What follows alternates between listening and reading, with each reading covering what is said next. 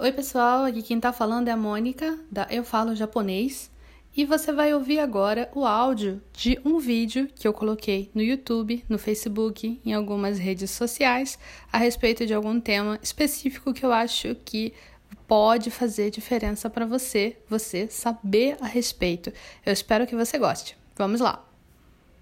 Lá no Japão, eu também atuei em cirurgias, tá? em parto, em uma, uma cirurgia para retirada de biópsia, é, onde, logicamente, o paciente fica acordado, é por isso que eu tinha que ficar lá. Né?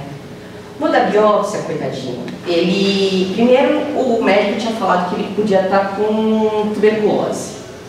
E aí, outra hora, falaram que ele estava com câncer. E o cara já estava num estresse, assim, né? Ele tinha uma filha pequena, já estava no hospital internado há dois meses. Então, além do meu trabalho de intérprete, eu tinha que uh, ter um jogo de cintura para ajudar a esposa, que também não falava o japonês, né, para correr atrás das coisas da escolinha da menina.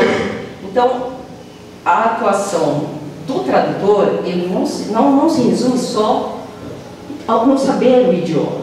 Né? Muitas vezes você vai ter que ter outras habilidades é, para com a situação. Chegou o dia da cirurgia do cara. Né? Tá lá deitadinho, dois médicos vieram, tal, máscara, né, a touquinha. Começa a cirurgia e o cara começa a me perguntar sobre o rio durante a cirurgia o Rio, o Brasil, tal, e São Paulo, como é que é, e futebol. E o cara que não, não, não entendia o japonês, ele escutou Rio. Opa, peraí. São Paulo. Meu, o que, que eles estão falando quando eles estão me cortando? Sabe? E aí, assim, você tem que ter um, um né, você tem que, o, o seu cliente é o cara que está ali na maca. Não é o pessoal que está querendo saber do futebol, da Copa do Mundo, ou sei lá de se no Brasil tem, tem macaco ou não. uh, e aí eu né, conversei com o cara, olha, é, é que para os médicos é normal, né? É, não é só aqui no Japão, os médicos conversam entre eles enquanto estão fazendo, estão operando e tudo. E aí ficou mais tranquilo. Né? Isso, lógico, é, já é, é uma outra habilidade que você tem que desenvolver como tradutor. Tá? Uh, depois disso, uh, a, agência, as agências de tradução, aquelas que eu tinha mandado currículo, até hoje eu tenho duas delas com clientes. Tá? Como é que eu consegui uh, prolongar esse relacionamento? Já são 15 anos né, de prestação de serviço. É, toda a tradução que eu fazia, eu pedi um feedback para a agência. Né? Todo, toda tradução pedia, olha, será que vocês poderiam fazer a gentileza de mandar depois a tradução revisada ou a versão final? Ah, mas por quê? Não, porque eu queria comparar com o que eu traduzi e ir melhorando, melhorar a minha, minha, minha qualidade, né, a qualidade da tradução que eu entrego para vocês. E com isso, eu fui adquirir, assim, eles foram adquirindo confiança em mim.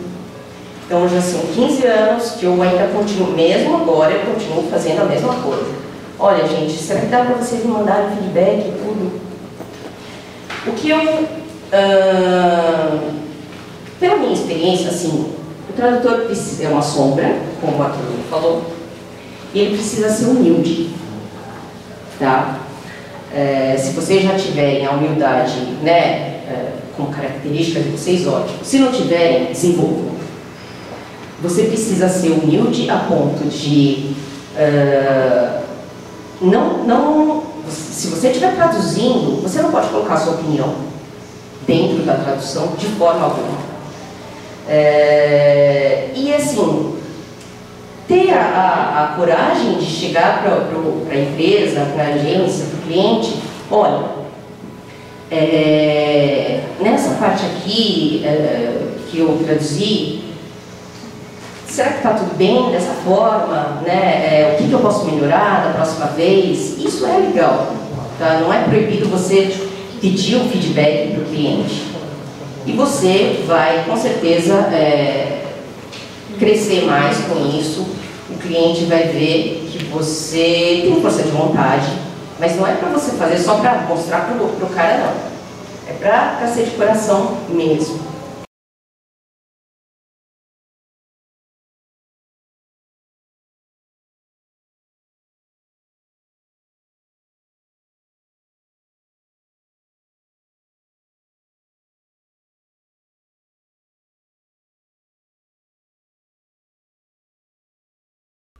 Eu espero que você tenha gostado de ouvir esse áudio.